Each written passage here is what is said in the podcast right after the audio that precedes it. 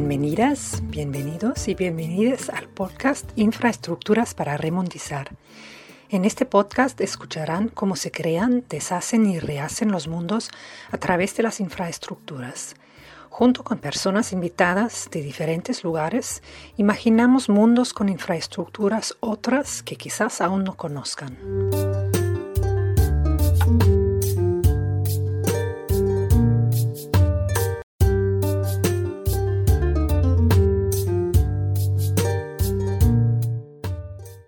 Tardes, mi nombre es Astrid Paola Chabelas y les doy la bienvenida a un nuevo episodio de este podcast Infrastructure Reworldings. En este podcast discutiremos proyectos de infraestructura pasados y en andamiento y sus impactos con investigadores y personas afectadas por intervenciones de estas infraestructuras en todo el mundo. Por medio de este diálogo pretendemos ganar nuevas perspectivas sobre las propias infraestructuras y posibles eh, alternativas menos intrusivas que permitan el sustento de la vida de las comunidades. En este episodio tenemos como invitado al doctor José Raimundo Díaz Taboada,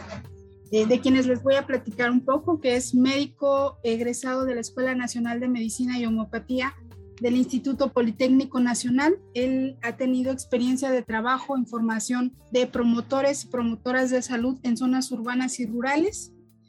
ha trabajado la denuncia, documentación, acompañamiento, atención a víctimas de violaciones a derechos humanos y sus familiares en casos de tortura, desaparición forzada, desplazamiento forzado interno, ejecuciones extrajudiciales y arbitrarias, así como víctimas de violencia política del Estado y represión. Él actualmente es integrante del CCATI, el colectivo contra la tortura y la impunidad. Bienvenido, Raimundo, muchas gracias por acompañarnos esta tarde. Buenas noches, mucho gusto y muchas gracias. El tema de hoy son las presas hidroeléctricas, sus impactos en las comunidades y las resistencias que se han desarrollado en su contra. Para empezar, si podrías explicarnos, por favor, en qué consiste el proyecto de la presa hidroeléctrica La Parota, para las personas que nos escuchan y que no están tan enteradas. ¿Cuál es la historia de este proyecto de infraestructura? ¿Cuál es el alcance que ha tenido y el avance que ha llegado hasta ahora? Bueno, se conoce como la, presa La Parota un proyecto de una presa hidroeléctrica, o sea, un proyecto de una cortina que va a tapar el cauce de un río y que iba a ser destinada para producir electricidad. Eh, se le conoce así como la parota, seguramente por, el, por las condiciones tropicales en que, en que se daría este proyecto. Este proyecto se, el gobierno federal lo ha querido implementar ya desde hace varios años y aproximadamente en 2004, 2003-2004, las comunidades de la zona rural de Acapulco, sobre todo la zona norte del municipio, el municipio de Acapulco es eh, bastante extenso y eh, pues tiene algunas zonas donde hay eh, poblaciones que su régimen de tenencia de la tierra son bienes comunales y, más al norte, en la colindancia con otros municipios ya de la región centro del, del estado, también hay ejidos entonces, eh, atraviesa al municipio de norte a sur eh, el río Papagayo y sus afluentes. Este río, pues obviamente viene de, la vertiente de la Sierra Madre del Sur, este, de, varios ríos, de varios afluentes, y habían designado un lugar eh, en las que está ubicado en en la zona de los ejidos, no recuerdo ahorita los, los datos técnicos, pero establecer ahí una cortina que obviamente cortaría el flujo de agua eh, desde ese punto de la cortina hasta la costa, dejando pues eh, sin agua a las comunidades que tienen como eje de, de vida campesina a este río Papagayo. Y por otro lado, por arriba de la cortina, se inundarían varias, varias comunidades, alrededor de 35 comunidades este, pertenecientes a, varios municipios, no solo al municipio de Acapulco. Este proyecto, eh, pues no fue un proyecto que se consultara con las comunidades. Prácticamente la, gente del, la zona rural de Acapulco, empezó a ver que carros, vehículos eh, de la Comisión Federal de Electricidad empezaban a movilizarse, que abrieron algunas brechas hacia la zona donde se construiría la cortina y pues empezaron a preguntar. El gobierno federal pues hizo público que estaba haciendo ya las, la prospección para hacer las, las, obras de construcción y eh, pues ahí afortunadamente los, eh, los campesinos, tanto de los bienes comunales como de la zona de los ejidos, sobre todo del municipio de Acapulco, prácticamente de otros municipios no hubo eh, movilización. Eh, los campesinos se movilizaron, se organizaron y crearon esto que se llama el Consejo de Ejidos y Comunidades Opositoras a la Presa La Parota. Este proyecto, pues, este, perdón, esta, esta organización campesina eh, tuvo la fortuna de asesorarse, de buscar eh, información, de que algunas eh, organizaciones ecologistas, de que algunas organizaciones de derechos humanos se acercaran y apuntalaran su movilización social. Los campesinos establecieron varios bloqueos permanentes en las carreteras, en los caminos rurales que daban acceso a las zonas donde la comisión estaba buscando hacer campamentos y donde estaba buscando pues hacer eh, bancos de materiales para la construcción de la, cortina de la presa. Eh, esa lucha pues se mantuvo durante del 2004 al 2007, 2008 que enfrentó fuertes eh, casos de represión, hubo presos, hubo algunos eh, campesinos asesinados, hubo división en las comunidades de los que estaban a favor, de los que estaban en contra. Obviamente los encarcelados y los asesinados pues fueron principalmente eh, campesinos opositores al proyecto de la presa las comunidades se organizaron de tal manera que participaban prácticamente como familias, ¿no? Eh, si bien en los plantones había una mayoría de hombres, pero eh, siempre hubo presencia de mujeres y siempre también, pues con el apoyo de las mujeres en las comunidades, organizándose para llevar comida, para llevar abastecimiento a, los, a los lugares donde estaban los bloqueos, ¿no? Eh, finalmente, después de, de, esfuerzos muy burdos de parte de tanto del gobierno federal como del gobierno estatal de hacer asambleas, eh, tanto en bienes comunales, sobre todo en los bienes comunales de Cacahuatepec, que así se llama uno de los pueblos eh, que está a orillas del, del, río Papagayo, que está, digamos, en la parte baja del, del río, eh, las autoridades agrarias intentaron hacer asambleas espurias donde participaba gente que no era de los bienes comunales, donde se hacían convocatorias prácticamente secretas y donde la información no les llegaba o no les llegaba a tiempo a los comuneros opositores. Eh, la persistencia, la la inteligencia de estos campesinos opositores a la presa, pues les permitió hacerse de información, empezar a hacer recursos legales en contra de estas asambleas que no fueron eh, convocadas en tiempo, en forma, que no fueron dadas a conocer públicamente, que no se dieron a conocer los lugares, la hora en que se realizarían, en fin. Lograron tumbar varias, varias asambleas, pero cuando digo tumbar fue porque eh, el gobierno del estado cercó algunos lugares donde iban a hacerse las asambleas con policía eh, estatal, con policía municipal, y los campesinos pues enfrentaron a estos policías, lograron romper esos cercos y presentarse a los lugares donde se iban a hacer las asambleas y eh, pues que no, se, que no se hicieran o que se tuvieran que cancelar porque estaban participando gentes que no eran este, las acreditadas como eh, comuneros por el Registro Agrario Nacional. Eh, finalmente, más o menos en 2000, 2011,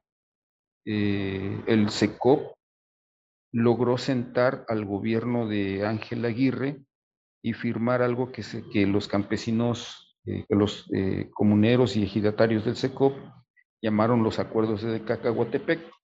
donde el gobierno del estado se comprometía a no promover la presa, pero el gobernador Aguirre decía que bueno, pues él era lo que podía hacer, pero que como era un proyecto federal y donde era un organismo descentralizado como es la Comisión Federal de Electricidad, pues que no estaba dentro de su ámbito de, de, capacidades legales decir que no se iba a hacer. Eh, los campesinos han buscado o buscaron en ese tiempo también eh, diálogo con autoridades federales, con la Secretaría de Gobernación y pues digamos que eh, la presa no, se, no siguió la construcción, los trabajos se quedaron parados, siempre hay desconfianza de, de los integrantes del SECOP de que se pueda volver a, a impulsar la presa.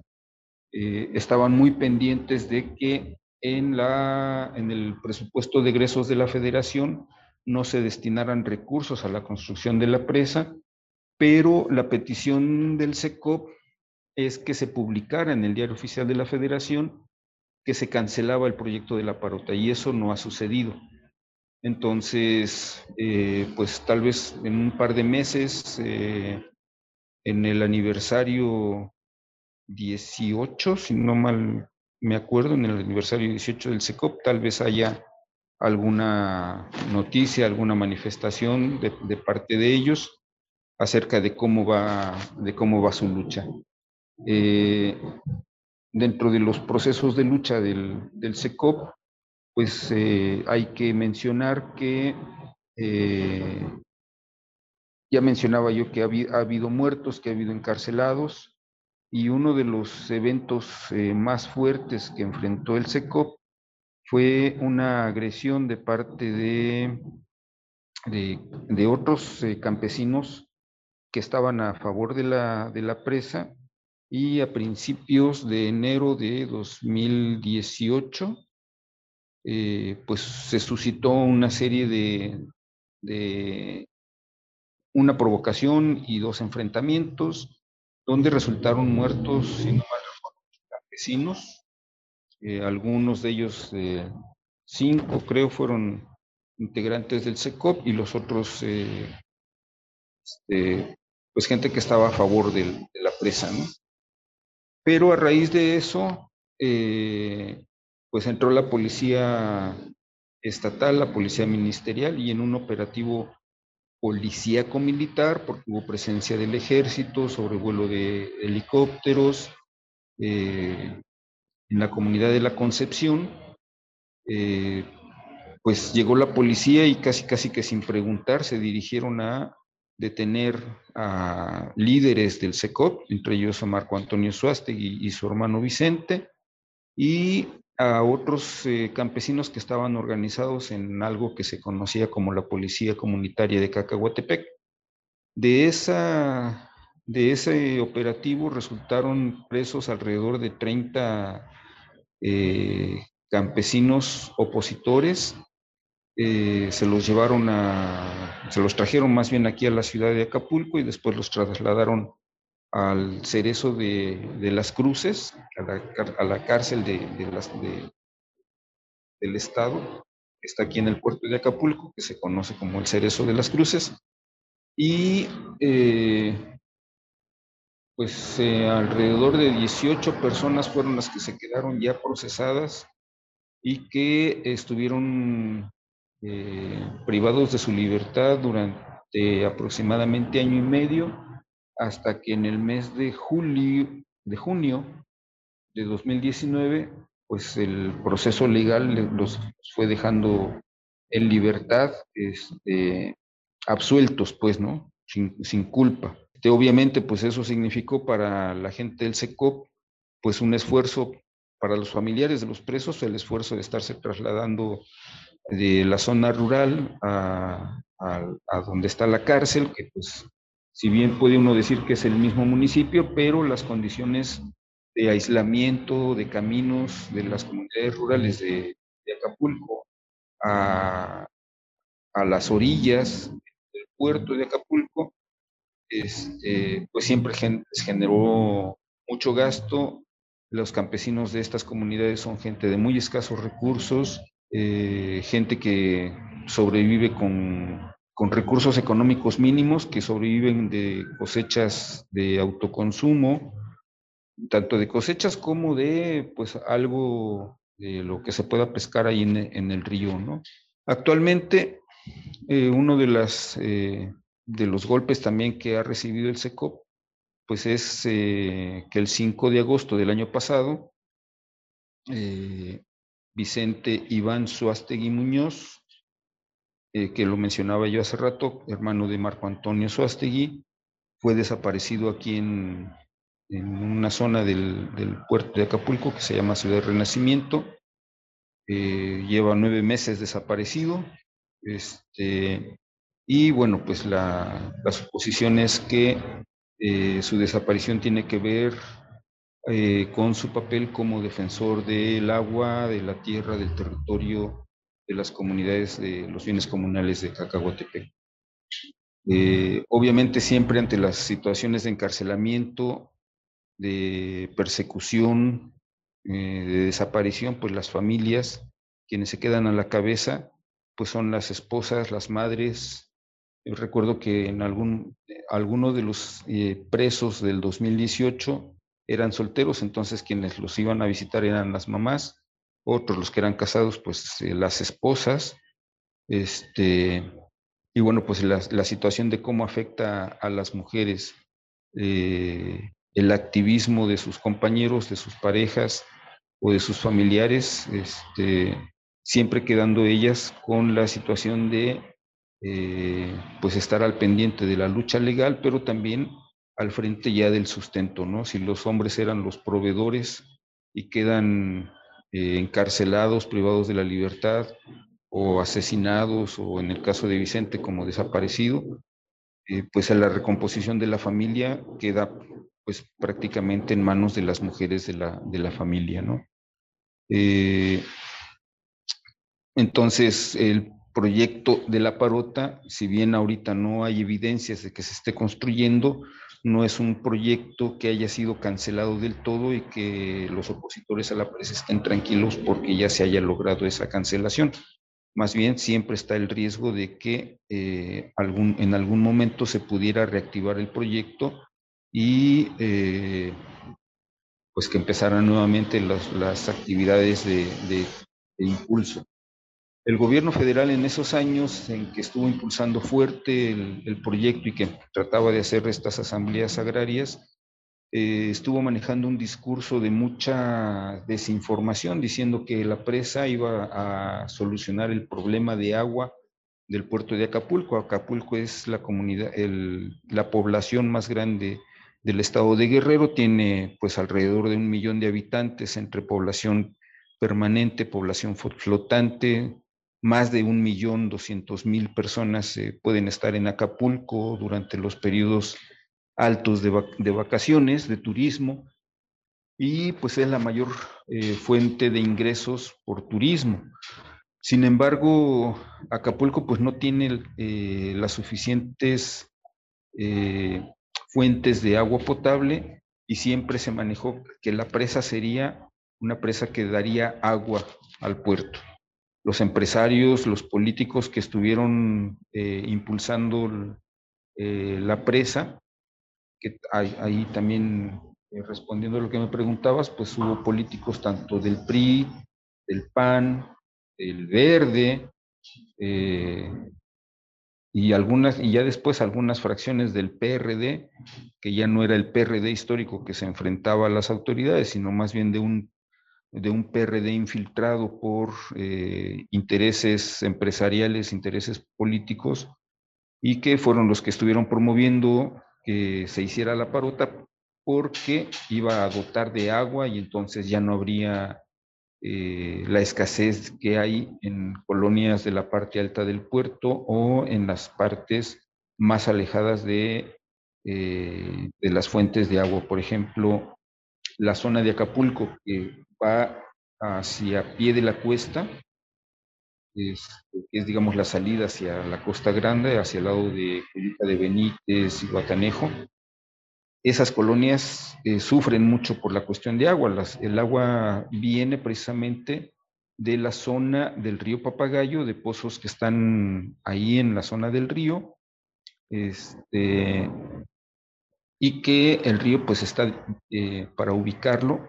está de Acapulco hacia la Costa Chica, hacia el lado de San Marcos, eh, Cruz Grande. Entonces las colonias de la parte media y alta de Acapulco, sobre todo las que están del otro lado, las que están hacia pie de las cuestas, eh, están con mucha, mucha más escasez de agua, ¿no? Entonces, la posibilidad de que se armara un proyecto dentro del municipio que iba a dar agua, pues hacía que hubiera como la formación de una opinión pública eh, simpatizante del proyecto de la presa,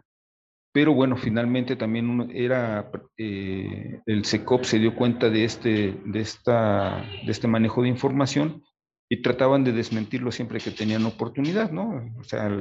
al, leer las condiciones técnicas del proyecto no era una,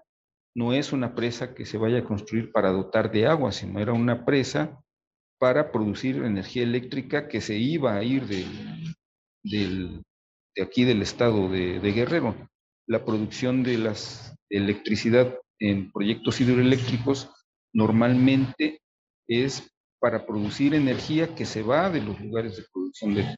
esa energía. No es, eh, casi, casi nunca estas presas benefician a las comunidades que están eh, alrededor de, de, la, de, la, propia presa. Este, Mm, algo que de repente creo que no ya te contesté, no sé si algo más, algo me falta. Sí, este, bueno, qué fuerte, ¿no? Lo que comparte respecto a la persecución eh, que sufren las personas que se pues defienden los territorios y pues estas afectaciones que muchas veces eh, no son tan visibles, ¿no? Y que recaen justamente en las mujeres eh, que acompañan o que son parte de estos procesos. ¿Qué, qué papel observas tú que han eh, tenido los partidos políticos en todo este proceso? Y además, ¿qué otras fuerzas identificas que impulsan no solamente este proyecto, eh, sino los otros proyectos que están dentro de la región. Mm, bueno, te decía ya prácticamente todos los, los partidos que estaban en 2010 eh, fueron impulsores del, de la parota. Eh, algunos políticos del PRD, que ya era un PRD como menos cercano a la gente, ya más, eh, más infiltrado por eh, gente de expriistas eh,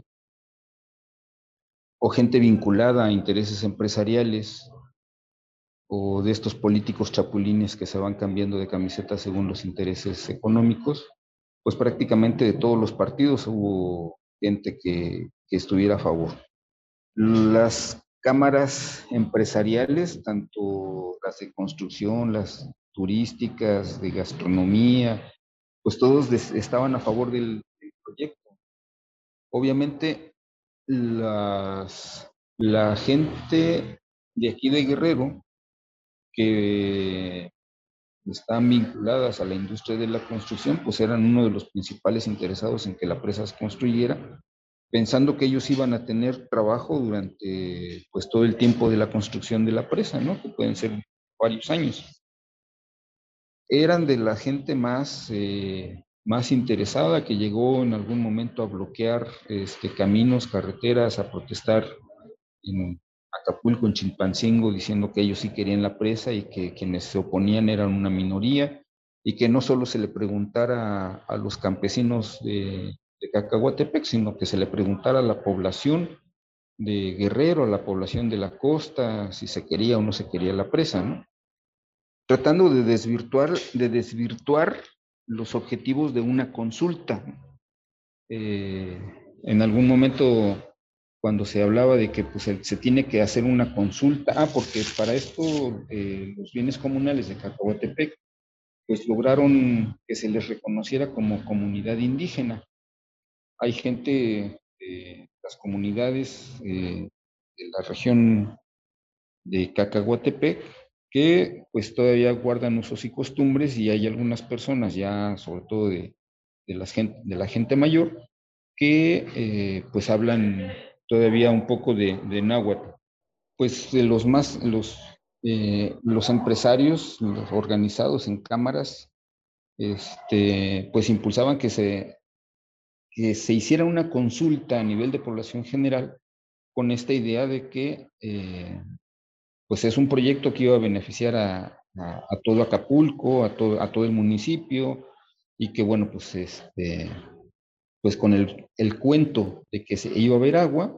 pues que se le preguntara a toda la gente, ¿no? Desvirtuando el asunto de que la consulta es a quienes van a salir directamente afectados, ¿no? Así como lo establecen los organismos internacionales de derechos humanos. Eh, obviamente los gobiernos eh, que fueron en su tiempo el gobierno de Seferino, que fue un,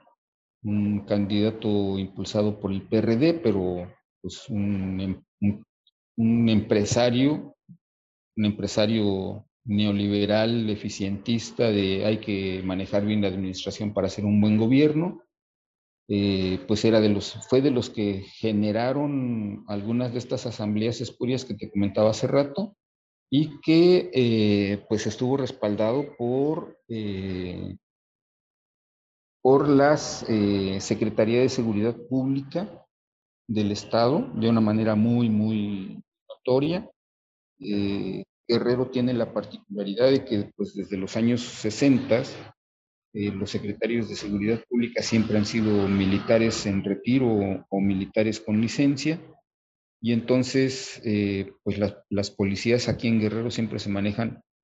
eh, pues con esta visión contrainsurgente, ¿no? De que cualquier movimiento social pues es un enemigo del Estado. Así que las persecuciones y las, las formas de, de, control hacia la protesta social pues siempre van como con esa connotación, ¿no? Eh, había por ahí algunas fotografías que se hicieron como muy famosas porque mientras estaban campesinos protestando con machete y con palo, pues enfrente estaban policías con armas automáticas eh, apuntándoles, ¿no? Y era un momento de esas asambleas donde estos campesinos querían llegar a la asamblea por ser comuneros pero los, los policías tenían la orden de evitar que estos campesinos eh, llegaran a, a, las asambleas, ¿no? Como órdenes directas del gobernador, del gobernador Seferín Torreblanca. Eh, estas, eh, estas acciones se, se, se, repitieron siempre que hubo estas asambleas, que se intentaron hacer estas asambleas, hasta que, bueno, pues el la insistencia y la exigencia de los abogados que llevaban el, caso por la vía jurídica, este, pues obligaron a las autoridades agrarias a enmendar que se hicieran eh, asambleas de una forma eh, completamente legítima, legal, y pues ahí se, logró la, mayoría de eh, comuneros que echaban para atrás que se hiciera proyecto. Este, la iglesia o las iglesias también fueron como partícipes de que se hiciera la presa, que porque se iba a beneficiar, que porque era progreso. Eh, los encargados o los empresarios turistas las industrias hoteleras, pues siempre diciendo que esa presa pues iba a traer agua y no tendrían escasez los, los turistas cuando vinieran y no tendrían que estar como limitados de si se querían bañar en la regadera o en la alberca porque iba a haber agua suficiente. Entonces, obviamente para ellos también los empresarios sabían que pues iba a haber gente que buscara hospedaje por la, cuestión de, las de la construcción y que hablaban hasta de, digo, en esta eh, guerra de información y de desinformación, hasta, hablaban de que en la zona que se quedara sin agua, se iban a construir proyectos como de ecoturismo, ¿no? Y que esa sería como la forma en que los campesinos pudieran retomar eh, pues una nueva forma de vida, ¿no? Cosas como bastante, bastante ridículas. Porque bueno, sin agua, el medio ambiente de un río que se ve seco porque tiene una cortina que le cortó el flujo al río, pues como que la gente no va de la noche a la mañana a poder reconstruir su, su modo de vida, ¿no? Este, y bueno, eh, los, la gente del SECOP se documentó, fueron parte de este movimiento de afectados por las presas hidroeléctricas, MAPTER, este, y tuvieron conocimiento, pudieron algunos campesinos viajar a, diferentes partes de, de México y de América Latina a conocer las experiencias de gente desplazada por otros proyectos y vieron que pues los campesinos afectados por las presas no tenían casa, no tenían terrenos donde sembrar, no tenían proyectos productivos y nunca se vieron beneficiados ni por agua potable, ni mucho menos por electricidad. Eh, fueron a conocer eh, a gente desplazada de las grandes presas de, de Chiapas, de Veracruz, este, de este proyecto que López Obrador dijo, ah, pues es que como ya hay mucha, ya se construyó mucho, pues la vamos a hacer, ¿no? Este, no me acuerdo cómo, se llama, pero es para allá, para el, centro del país. Eh, y bueno, eh, tuvieron... ¿El tema Capulín? Ajá, exacto. Entonces, eh, pues los, los, campesinos opositores, la gente del SECOP, pues tuvo mucho acompañamiento de organizaciones ambientalistas, de organizaciones ecologistas y la experiencia sobre todo también de estos movimientos de lucha, ¿no? No solamente de, de organizaciones de derechos humanos y, y ambientalistas, sino propiamente de los movimientos campesinos opositores a otros, a otros proyectos hidroeléctricos. Y bueno, además de esto que ya nos has eh, compartido respecto a la persecución que sufren estas personas defensoras, ¿tú qué papel crees que tienen en el desarrollo de estos megaproyectos eh, los grupos delictivos, ¿no? que bueno, actualmente se observa que son o que han incrementado su presencia, ¿no? ¿Y cómo crees que eh, actúan en alianza o si, se alían con las empresas o las autoridades locales? Híjole, pues es un tema bien complicado. Eh, cuando surgió el SECOP, pues no teníamos los niveles de violencia que tenemos ahora, ni los grados de control de territorio, eh, tipos de crimen organizado y macrodelincuencia. Eh, en, los, en, los, en, esos primeros años pues la gente se podía mover más fácil, con mayor tranquilidad, si bien cuidándose de los retenes de policías, este, pues no había lo que existe hoy, eh, de que grupos de pues de, gente vinculada a la delincuencia, a la delincuencia,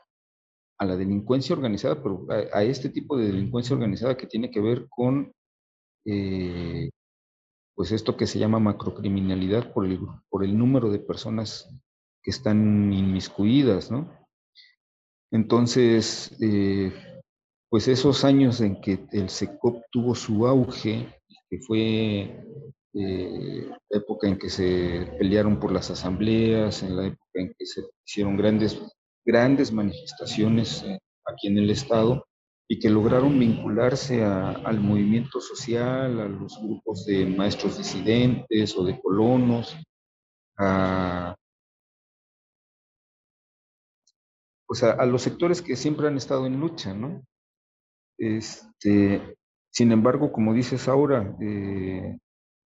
pues el control que tiene el, el, control que tienen del territorio los grupos armados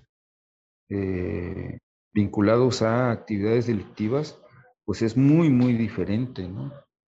El mismo territorio eh, comunitario de Cacahuatepec prácticamente está cercado por eh, una de esas organizaciones. la parte de, que está hacia la sierra, hacia que colinda con el municipio de Tierra Colorada, pues es, un, es, un, es, un, es una zona que se han peleado mucho diversos grupos. Entonces, la presencia de estos grupos eh, sí impacta, impacta de manera negativa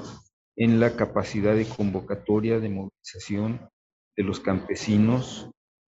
este, que ante el uso de las armas eh, ante el uso indiscriminado de la fuerza de parte de estos grupos, pues se ven impotentes para poderse defender, ¿no? Eh, nosotros pues decimos que no hay crimen organizado sin participación del Estado, entendiendo que pues el Estado puede ser desde el municipio, la entidad federativa o propiamente las instancias federales, o bien las ramas de, del Poder Legislativo, Ejecutivo, Judicial. ¿no? Eh, por ejemplo, los campesinos que fueron presos en algún momento, pues hubo jueces que les hicieron el trabajo pues, tan ágil que así quisiéramos ver que se trata a las personas a las que se acusa de, delincuencia, ¿no? Este, a, a los campesinos opositores sí les aplicaron aquello de una justicia express, ¿verdad? De trámites eh, jurídicos muy ágiles, muy rápidos, eh, donde los jueces aprobaban una carpeta de investigación de la policía y, pues así como en cosa de unas horas, les presentaban la carpeta, libraban la orden de aprehensión, la ejecutaban, lo presentaban al, a, la, a la autoridad y les dictaban auto de formal prisión y los trasladaban a un penal eh, lejos de, la zona de los, de los campesinos. Eh, esta, colusión de, autoridades y que eh, los grupos puedan estarles haciendo el trabajo, el trabajo sucio que en algún momento intentó hacer la policía de, negar la participación, bloquear la organización, pues eso sí está sucediendo, ¿no? si bien el, el, movimiento social en Guerrero no está, no está callado, tiene que sortear estas, eh, estas vicisitudes, estos riesgos, para poderse movilizar. Em, algo que, bueno, el proyecto eh, hidroeléctrico de la presa La Parota forma parte del plan Puebla-Panamá y fue firmado en 2001 bajo la administración de Vicente Fox Quesada. En, estas, en este tiempo que ha pasado, eh, se observó, ya nos has comentado tu parte del contexto, cómo se ha, eh, ha sido este proceso de la ruptura del tejido social y la, la criminalización de la resistencia. Quisiera eh, ver si puedes compartirnos como las medidas que han sido más efectivas en estos procesos de defensa del territorio, eh, por ejemplo, para el proyecto de la parota, ¿no? Eh, ¿Qué ha funcionado? Estas denuncias por delitos ambientales contra la CFE ante la Procuraduría General de la República, eh, los amparos, los, las movilizaciones, estos, estas barricadas para impedir el acceso a la zona. Sí, bueno, creo que una, uno de los elementos principales pues han sido las instancias comunitarias de decisión, las asambleas eh, comunitarias, ¿no? Eh, donde la organización pues llama a todos los, los, integrantes, no solamente a los comuneros, sino a, toda la población, a mujeres, niños, jóvenes, eh, personas de, de, más edad, y que pues se les informa, ¿no? se, les, se les dice qué es lo que está pasando y eh, pues ya en esas asambleas, eh, pues la comunidad informada va tomando decisiones. Esa creo que es una de las, de las grandes virtudes de las, de las organizaciones que han tenido eh, buenos resultados. la otra es, yo diría que los liderazgos colectivos o los espacios de, de, toma de decisión no solamente eh, a nivel de asamblea, sino que no hay como cabezas destacadas de un liderazgo que si terminan con ese líder, eh, las organizaciones se acaben. Estas eh, instancias de toma de decisiones comunitarias como son las asambleas, pero donde también eh, los liderazgos que se van rotando, que no son siempre los, los mismos los encargados de una, una, sola comisión. La otra, pues el trabajo colectivo voluntario, ¿no? Eh, por ejemplo, la gente que estuvo en, en, estos eh, plantones, bloqueos, pues sabían que no iban a tener un beneficio económico, que era el trabajo de ellos en defensa de el bien intangible de, eh, la propiedad y la posesión del territorio, el cuidado de un río que estaba ahí, ¿verdad? Este, y esto se hace pues solamente con trabajo voluntario, sabiendo que pues de repente van a dejar su cosecha o su trabajo de, de albañilería o lo que les dé algún recurso económico este, en función de hacer la, de fortalecer a la organización comunitaria y a la defensa del territorio. Por eso es trabajo voluntario, eso es lo que en Oaxaca le dicen tequio, ¿no? A lo mejor acá en Guerrero las, con las diferentes, eh, los diferentes grupos étnicos tienen diferentes nombres, pero eh, pues me parece a mí también esto fundamental, ¿no? Eh, me parece también que eh, a, estas eh, tres cosas, la asamblea, la asamblea comunitaria, el liderazgo colectivo, el trabajo voluntario, eh, tiene que ver con coordinar las diferentes formas de lucha, ¿no? La movilización social, que pasa a ser también movilización política con demandas eh, concretas, con eh, lo que tú decías, ¿no? Bueno, eh, nos oponemos a esto y hacemos tal recurso jurídico y que la defensa jurídica o la, la lucha jurídica este, va acompañada de la movilización social y política, ¿no? Y pues la divulgación tanto nacional e internacional con actores eh, que ya han vivido, que han tenido las, las malas experiencias de enfrentarse a este tipo de proyectos y que aunque hayan sido, comillas, derrotados, pues siguen haciendo resistencia, ¿no?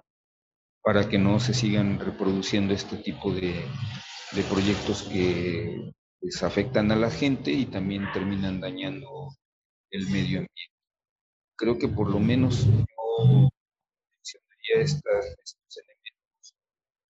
La asamblea, el liderazgo, el trabajo voluntario, eh, el acompañar las diferentes formas de lucha,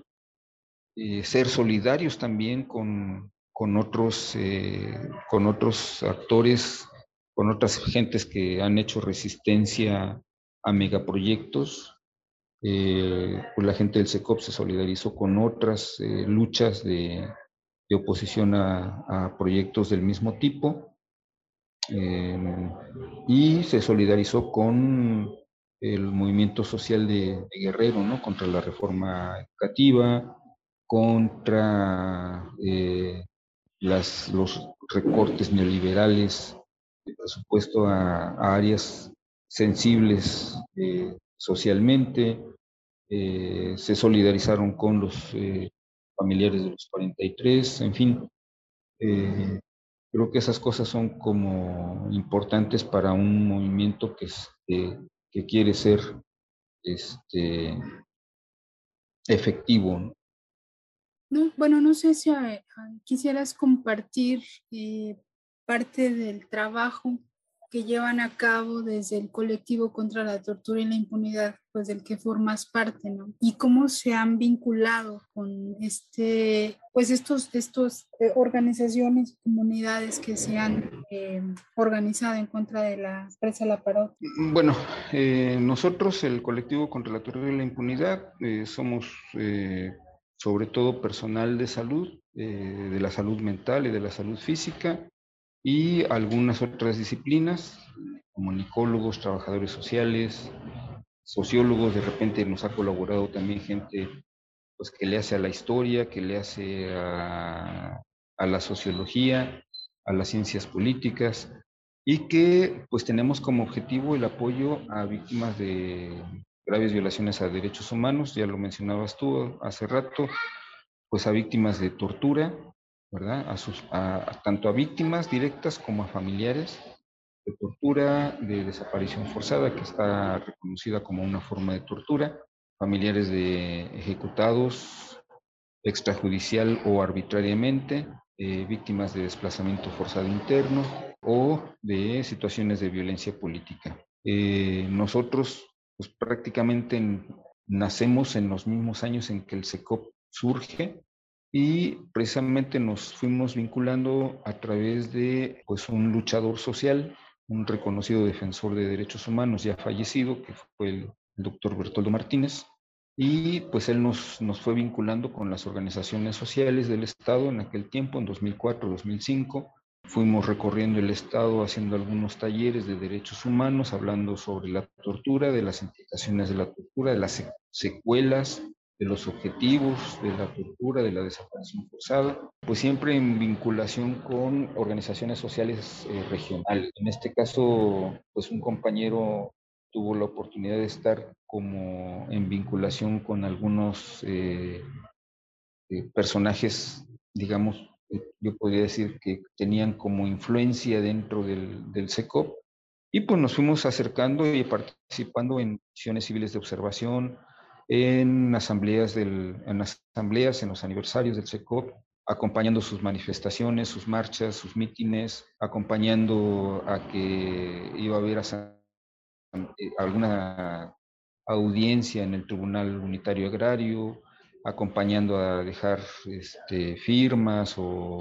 cualquier forma de movilización social y pues vinculándonos ahí con ellos. Esa fue una de, de las formas. Y la otra pues ya fue cuando algunos líderes como Marco Antonio fueron presos, sumándonos a las campañas eh, por su liberación. Y cuando sucedió el evento de la Concepción en 2018, pues estuvimos también acompañando, visitando a los presos aquí en la cárcel de Acapulco, en coordinación con otros grupos de derechos humanos. Por, por, esta, por estas formas de acompañar, por eh, entender la tortura como una herramienta del Estado para el control de la población a través del terror, a través de la parálisis social, pues es que nos podemos dar cuenta pues, de que hay una, una política, una política pública que tiene que ver con crear miedo, crear terror, romper el, tejido social, favorecer que haya eh, gente que vivió la tortura, gente que vio asesinar a sus compañeros, para pues inhibir la protesta social. Y de verdad que es muy, este, es muy valioso su trabajo de acompañamiento, ¿no? Eh, sobre todo, pues, como dices, hay partes donde los conflictos socioambientales no tienen el impacto tan, de tan, no sufren tanta violencia, ¿no? O sea, sí es innegable la violencia, pero hay un exacerbamiento este, que se observa sobre todo en el Estado, ¿no? Y bueno, parte de este podcast consideramos ya como para cerrar esta entrevista que te agradezco eh, muchísimo, En este podcast consideramos que las infraestructuras no son solo eh, estructuras materiales colocadas en el paisaje, sino que producen y reproducen eh, a la sociedad y la vida de cierta manera. En, simultáneamente también pues destruyen otros mundos y otras formas de estar, ¿no? Por los procesos de imposición por los que son implementados.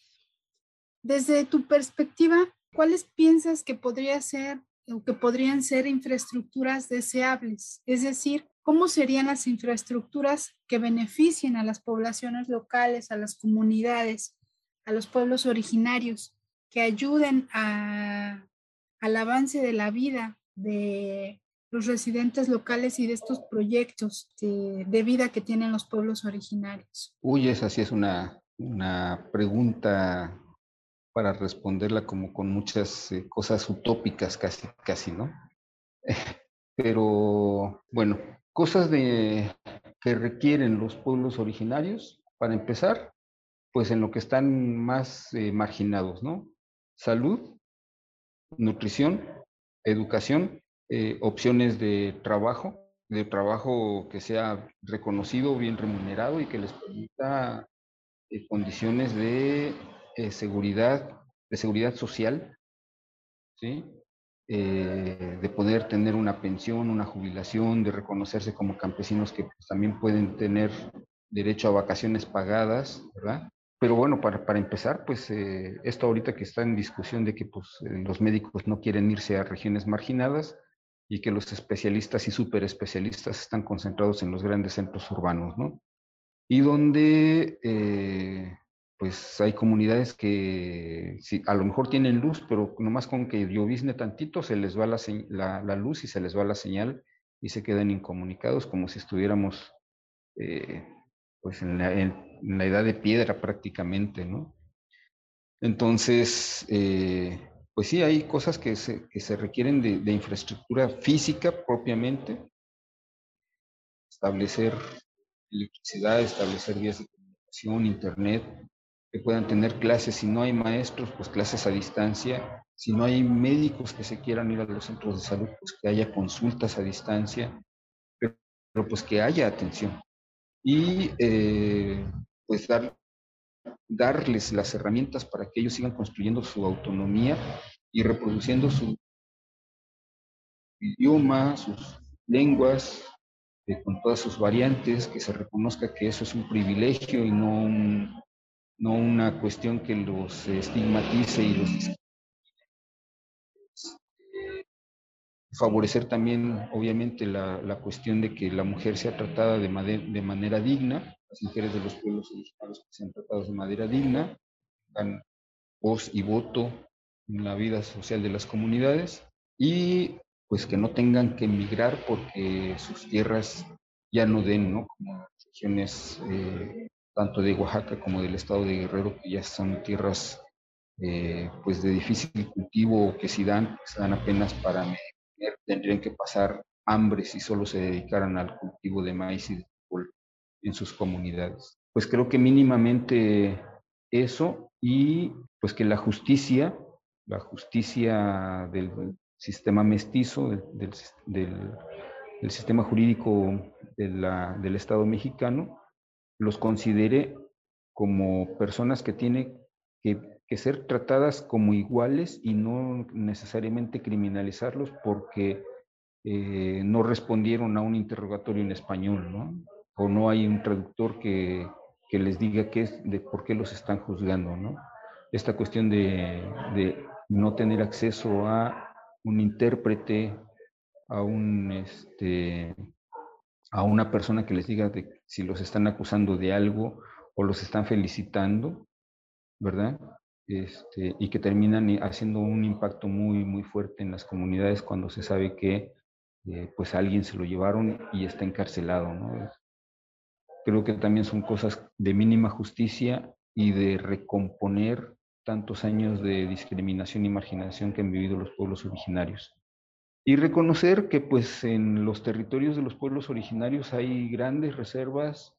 de agua, de bosques, y que ellos han sabido cuidarlos con, sus sistemas de creencias de hacerle ceremonia al Señor del Cerro, al Señor de la Nube, al Señor del Agua, y que esas formas eh, son tan discriminadas también, tan minusvaluadas, o sea, no se les toman en cuenta, pero que a final de cuentas pues han, han dado resultado en, en, la, en la, manera de, de, cuidar esto que ahora se llama como bienes de uso común, ¿no? Eh, reconocer que ellos son los tenedores ellos son los que tienen la tenencia de, estas tierras, de bosques, de, fuentes de, agua,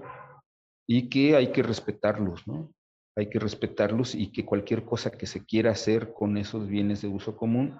pues tendría que pasar por eh, el consentimiento o no consentimiento de los pueblos eh, originarios sobre los recursos que ellos tienen bajo y reconocerles los derechos que la Constitución y los tratados internacionales les, les brindan eh, como legítimos eh, propietarios, defensores de su cultura y de pues el territorio donde están asentados. Pues creo que con eso. Bueno, pues te agradezco mucho. Como ya te había dicho, me parece que todo lo que compartes pues nos plantea cuál es cuál ha sido ¿no? el panorama sí esta revisión histórica, pero también el panorama actual en el que están este, inmersas las personas defensoras y las comunidades eh, afectadas no solamente por estos megaproyectos, la verdad es que me ha parecido muy importante y pues quiero agradecerte mucho que te hayas tomado el tiempo para platicar con nosotros, este, aún con todos los problemas técnicos, pero me parece que ha salido pues muy bien. Pues no sé si quieras como despedirte de nuestra audiencia. Sí, bueno, pues agradecerte la invitación. Eh, ojalá y que pues esta plática algo aporte a conocer qué es lo que sucede acá en el Estado. Desde nuestra visión, obviamente, no, no puedo hablar por, los demás, no puedo hablar este, por las organizaciones sociales. Hablo a nombre de lo que nosotros como colectivo vamos conociendo, vamos nos enterándonos y la forma en cómo entendemos esta realidad tan cruenta que, que vivimos, ¿no? Y que eh, pues nuestro trabajo también tiene que ver con, pues con, con la salud, también con la esperanza de poder construir un mundo mejor, con reconstruir a personas que han sido rotas por la tortura eh, y que tiene que ver precisamente con, con esto de, de hacer un acompañamiento y, una, y, un reconocimiento de que las personas que han sido criminalizadas, que han sido torturadas, pues siguen siendo personas a, a pesar de las eh, terribles experiencias que han vivido, ¿no? Pues eso nada más agradecerte y pues... Eh, por aquí seguiremos. Pues muchas gracias y bueno, a las personas que nos escuchan les invitamos para eh, que visiten eh, o que escuchen nuestros podcasts en las plataformas como Player FM o Podcast, Podcast Addict, también en la página web Infrastructure Regoldens, donde pueden eh, observar todo el trabajo que se ha hecho y tener acceso a materiales como infografías y otros podcasts. Nuevamente muchas gracias por escucharnos. Mi nombre es Astrid Paola Chabelas y pues hasta pronto.